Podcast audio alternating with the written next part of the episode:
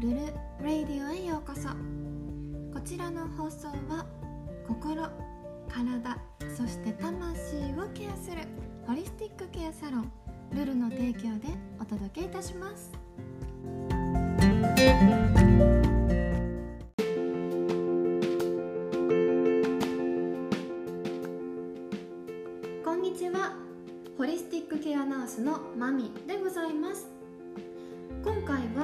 私の活動名であるホリスティックケアナースとは何かについてお話をしていきたいと思います。まずホリスティックという言葉について見ていこうと思います。うん、ホリスティックとはもともと古典ギリシャ語のホロスという単語を語源としております。日本語では全体的な全人的なそして包括的なという意味があります。私はこちらのホリスティックという考え方や精神をもとにして現在は心体そして魂を包括的にケアする看護師という意味を込めホリスティックケアナースとして活動をしております。具体的には今までに私が得た知識や経験をもとにしてカウンセリングやケアを通しその人らしく幸せに生きることを楽しむそんなお手伝いをさせていただいております。今現在はオンラインをベースにケアを展開しておりますがゆくゆくはこちら離島にて実店舗のサロンを持ち身体的なケアも含めて活動をしていこうと思っております。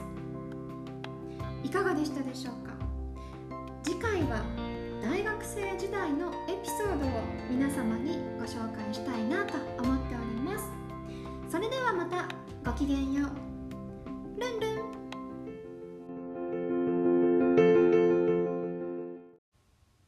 ナースマミの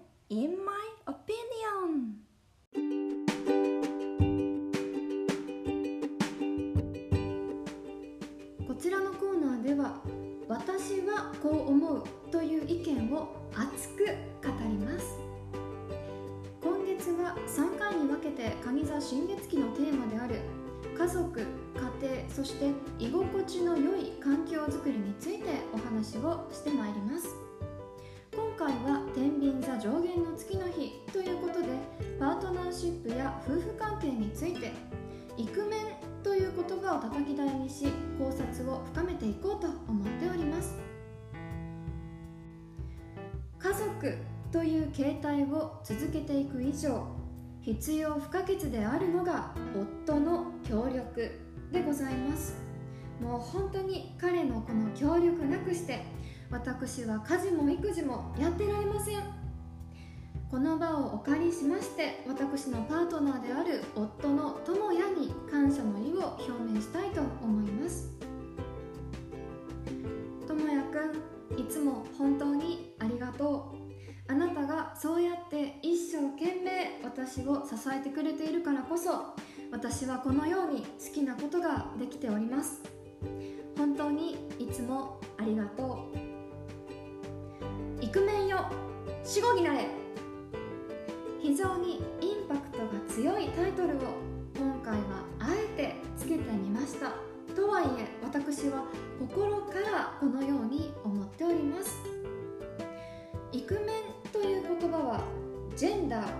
わち社会的文化的に作られる性別を如実に表す言葉だと思っております。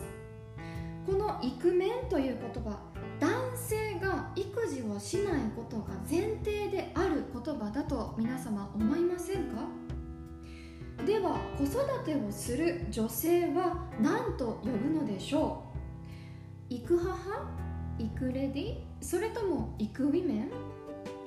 非常に個人的な考えとはなりますが世界的に考えてみても女性専用車並みに恥ずかしいことであると私自身は思っております。厚生労働省雇用均等児童家庭局が平成22年より行っているプロジェクトがございます。その名もイクメンプロジェクト。もうねこれた時はめっちゃおもろいなっていうふうに思ったんですけれども、えこちらの「イクメン」という言葉について、え収録するにあたり調べる中で国を挙げてイクメンを育成しているという事実が発覚いたしました。そちらのホームページによりますとイクメンとは子育てを楽しみ自分自身も成長する男性。また将来そのような人生を送ろうとしている男性のことと書かれております。え？じゃあ女性は？皆様なんだかおかしいと思いませんか？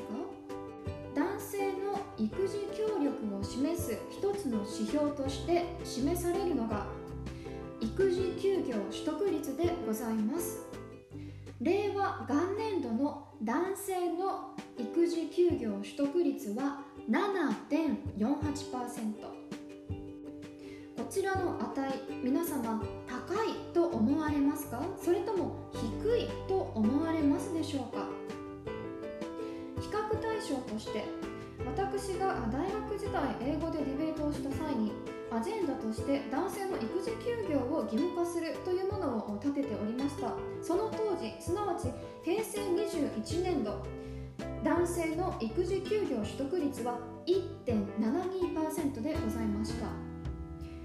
こちらの値少し上がっておりますね。ちなみに女性はと言いますと平成30年度で82.2%の女性が育児休業を取得しているそうでございます。こちらの値2つとも厚生労働省のホームページより拝借いたしました。それでは海外はどうなのでしょう？こちらも私調べてみました。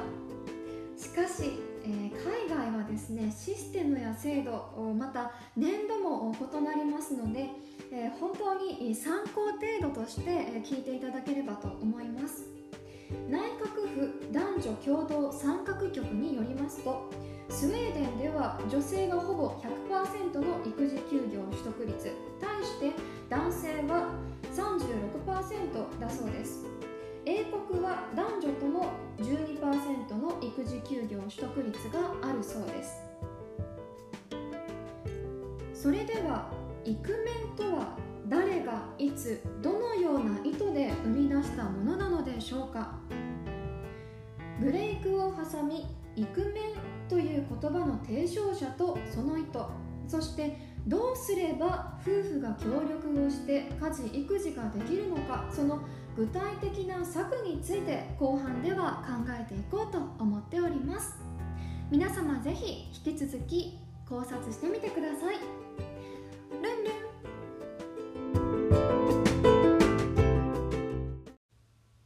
ナースマミの願ったり叶ったり。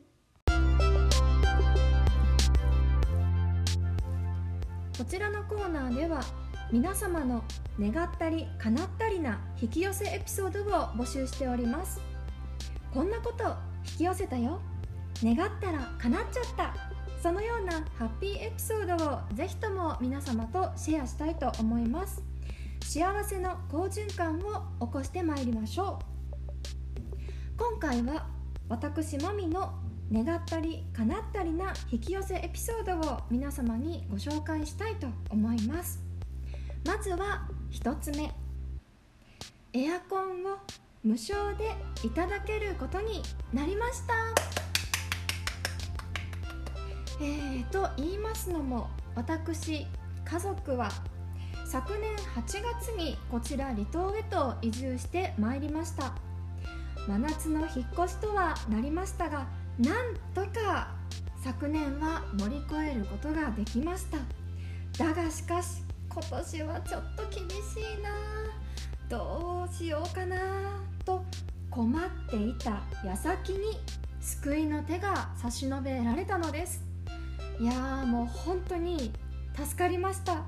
この場をお借りして本当に本当にありがとうございます。そして2つ目は思わぬところから思わぬ形で臨時収入が入ることになりました。こちらもですねどうしようかな。困ったなと思っていた矢先の出来事でした。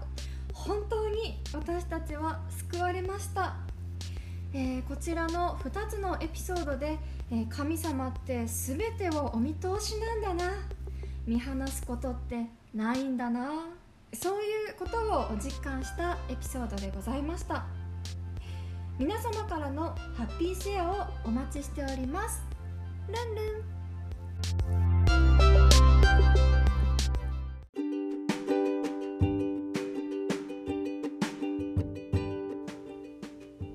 前半では私のイクメンに対する熱い思いを表明し日本の育児の現状を数値を用いて示してまいりました。私の意見としましては子育ては基本的に夫婦間で協力するもの男性だけ女性だけを取り上げるものではなく2人で向き合いお互いに成長することこそ大切だと思っております。それではイクメンとは誰によりいつどのような意図と目的のもと作られたものなのでしょうか？こちらの問いに対しまして皆様にある記事をご紹介したいと思います。2016年1月23日付マイナビニュースにてイクメン提唱者が語る今のなんちゃってイクメンに必要なこと。ちらの記事によりますと10年前すなわち2006年頃にイクメンという言葉を提唱したのは国内外のワーク・ライフ・バランス先進企業を研究してきたダイバーシティコンサルタントの渥美直樹さんとのこと。またこちらのインタビュー記事によりますと親が育児をするのは当たり前。少しお手伝いをするだけでイクメンというのはどうかという批判があります。こちらの質問に対し渥美さんは以下のように答えられております。夫がイクメンぶって困るという文句を受けることもございます。このようななんちゃってイクメンに対してはかなり困ったなという印象です。ただ子育てをしないことを自慢する上の世代よりは可愛い方。子育ての大変さを理解しイクメンと自称すればするほど妻からの当たりが強くなればそのうち自慢しなくなると思います。このように答えられておりました。一つずつ見ていきたいと思います。まずねこの少しお手伝いをするというところがもうすでに NG です。事育児は手伝うものではありません。するものです。そして子育てしないこと自慢するなんてね何言うてんねんレベルですよ。もう論外です。寝言は寝て言えと切り捨てたいと思います。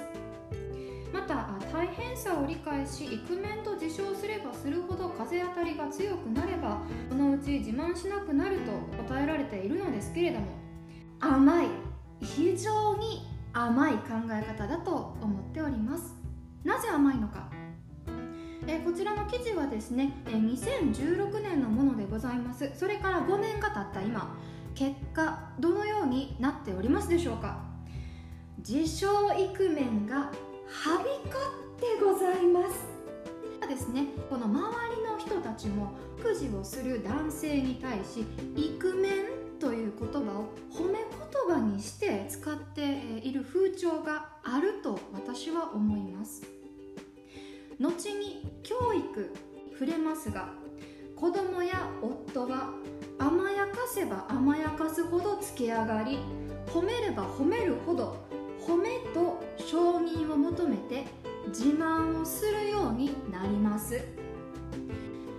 教育において本当に必要なのはこの甘さではなく優しさだと私は思っております。そしてその優しさの中には強さと厳しさがでまたその奥には深い愛そのものが存在するのです。こちらのイクメン提唱者である渥美さんまた以下のようにも述べられております。それは夫は愛されたくて拗ねると。そしてその拗ねた夫に対し私たち妻ができること。それは相手がしたことを褒める。そのように書かれておりました。もうねこの記事読んだ時この人ほんま何言うてんねんっていうふうに思ったんですけれども私はそもそもアドラー心理学をベースにした考え方を持っております。そしてこの褒めるという行いはアドラー心理学ではご法度。言語道断の行いとされております。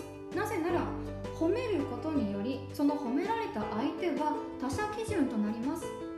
褒められなければ何もしない人になってしまいます。確かに褒めるそれを使うと効果は抜群で即効性も抜群です。だから教育においても褒めて育てなさいっていうのはよく言われることなんですけれども褒めてしまうとその後もずっとその人たちを褒め続けなければなりません。私たちはその代償を支払わないといけないことになるんです。そして褒めないと何もしない人になってしまいます。皆さんそれでもいいと思いますか？またこちらの渥美さん以下のようにも述べられておりました。子供が生まれる前に家事育児に対して見える化をしておくべきである。る程度の摩擦を作っておくべきだ。そのように答えられておりました。え例えば夫が家事をしないというのであれば家政婦を雇う金額を提示し夫の給料から天引きするなど。うんこれはねもう心から賛同いたします。でさらに言えばあの結婚前にね婚前契約書を交わしておき定期的にその契約書を2人で話し合いながら見直しをする。これを私は非常におすすめしたいです。というのも結婚は皆さん契約でございます。もう夢幻ではございません。結婚は現実で契約です。お互いに契約違反を犯さないように注意したいものですね。ことを踏まえまして夫婦間で良好なパートナーシップを築いていくためにパートナーシップ教育は欠かせないそのように思っております。教育という言葉を聞くと多くの人はトップダウンをイメージされるかと思います。しかし教育とは本来対等であるもの。互いに教えられそして育んでいくものだと思っております。現時点において家事育児をしない男性や自称イクメンを作っているのはまさに他でもない女性自身だと私は考えております。そしてそれを言い換えるとそれを変えられるのもまた女性自身であると私は固く信じております。みんなね旦那の文句言う割に息子溺愛しすぎやねん。ということで皆様将来お嫁さんから大切にされる男の子の子育て知りたくありませんか？男性の在り方がいかに女性の力量にかかっているのかを皆様にお伝えしたいと思います。次回はセクシーゾーンの中島健人さんを事例に挙げてこちらのパートナーシップ教育と子育てについて考えていこうと思っております。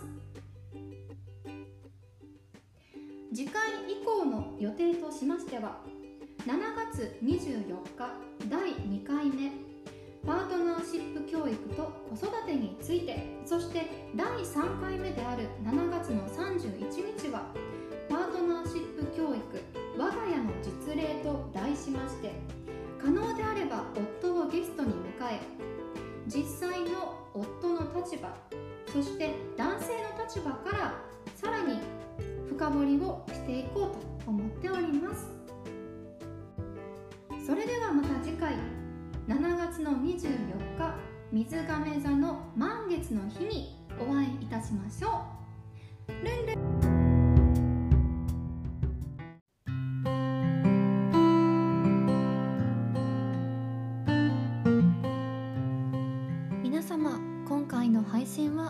でしたでしょうか？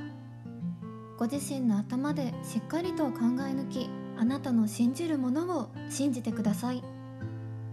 私のことをもっと知りたいという方はウェブサイトリンクにあります活動のすべてをまとめたポトフをご活用ください。そちらにはホームページへのご案内や各種 SNS のアカウントを載せております。私のことをもっと応援したい。ご自身でも好循環を起こしたいという方向けにお布施箱を設置しております。そちらも合わせてご活用くださいませ。また活動によって得られた収益の一部を寄付させていただいております。詳しくはホームページのケアメニューをご覧ください。それでは皆様ごきげんよう。今日という一日があなたにとって愛と感謝あふれるものでありますように。ご縁に感謝。ありがとう。ルンルン。